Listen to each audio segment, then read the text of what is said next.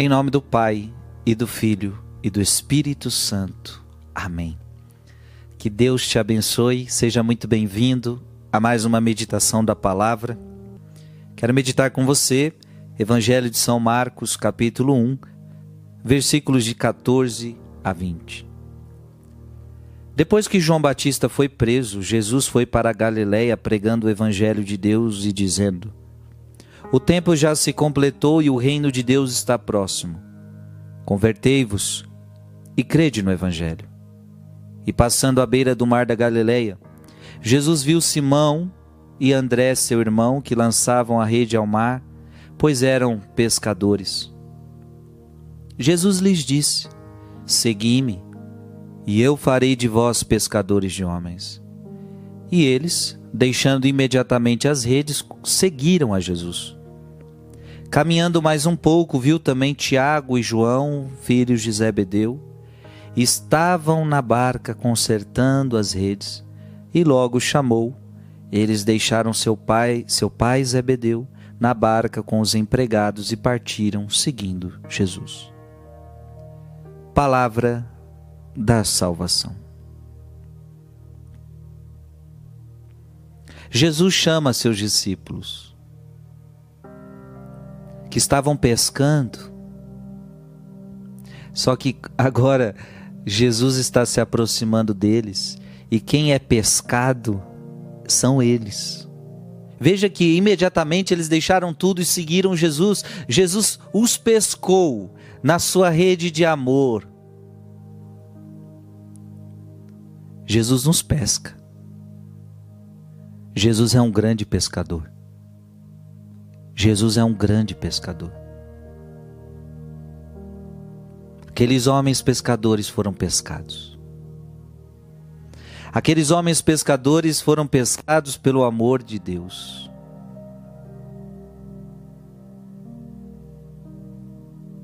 Assim como talvez você um dia foi pescado. E se você que está me escutando agora ainda não foi pescado por Deus, deixe-se pescar. Deixe-se. Veja que a palavra de Deus diz que eles, deixando imediatamente as redes, seguiram a Jesus. Deixaram imediatamente as redes e seguiram a Jesus, segundo São Jerônimo. Deixar as redes significa deixar os pecados, os pecados do mundo Segundo São Jerônimo, esse deixar as redes é porque para seguir Jesus eu também tenho que deixar meus pecados. Não dá para seguir Jesus e ficar na vida do mundo. Não dá, não dá. Eles não levaram as redes com Jesus, podiam ter levado. Podiam ter levado e dizer: Jesus, vamos levar as redes e vamos não, porque esse deixar as redes significa deixar os seus pecados. Não dá para ir seguir Jesus e querer levar o mundo com você. Não dá. E veja, isso é o que muita gente tenta fazer. Tem gente que quer. Tem gente que quer fazer da vida isso, quer casar o evangelho com o mundo. Então, eu não quero deixar o mundo. Então eu acho desculpas, eu acho adaptações. Ah, eu não preciso abandonar estas festas para seguir Jesus. Eu não preciso abandonar esses amigos para seguir Jesus. Eu não preciso ser tão radical assim. Então a pessoa começa a, a, a unir mundo e igreja modas mundanas com a igreja. E aí eu pergunto para você: isso dá certo? Não dá. Porque na Bíblia está escrito: não ameis o mundo e nem o que há do mundo. Primeira carta de São João: não ameis o mundo e nem o que há no mundo. Ou você é quente ou você é frio. Apocalipse. Não dá. Não dá. Tem que deixar a rede. Tem que deixar a rede. Porque se você não deixar a rede, se você não quiser deixar a rede, você vai permanecer um mundano. E se você quiser trazer a rede com você e seguir Jesus com a sua rede, você vai fazer coisa pior. Você vai seguir Jesus, mas ainda praticando as coisas do mundo. Sua vida tem que mudar, filho. Sua vida tem que mudar. Deixa a tua rede. Deixa a tua rede e vai seguir Jesus. Interessante. Jesus chegou, eles não conheciam Jesus. Detalhe, eles não conheciam Jesus. De repente ele chega e fala: Segui-me, e eu vou fazer de vocês pescadores de homens. E aqueles homens aceitam. Imagina chegar um desconhecido para você, dizendo isso: Me siga.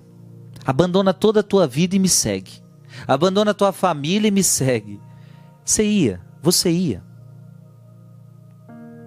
Claro que não. O que, que tinha em Jesus que os fez seguir?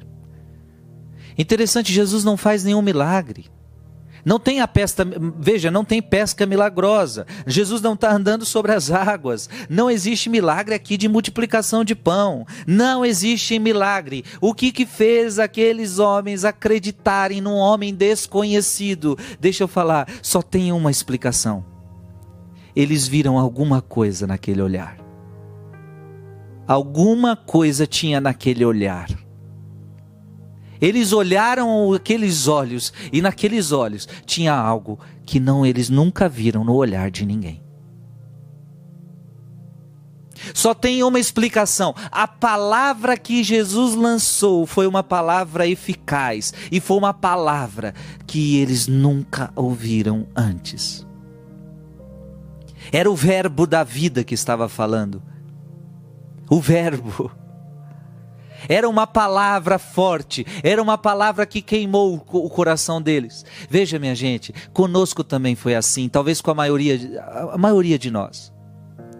Porque eu não fui chamado para eu seguir Jesus, não precisou de milagres. Eu não vi nenhum milagre. Ah, porque aquela pessoa ressuscitou dos mortos, eu comecei a seguir Jesus. Porque aquele paralítico levantou, eu comecei a seguir Jesus. Talvez alguém acredite por causa disso. Alguns talvez são por causa dos milagres, mas na maioria de nós, nós seguimos Jesus porque o seu olhar foi irresistível para nós, porque a sua palavra foi irresistível para nós e nós deixamos tudo, deixamos o mundo, deixamos os pecados, deixamos a vida velha para seguir Jesus. Que Deus te abençoe. Em nome do Pai e do Filho e do Espírito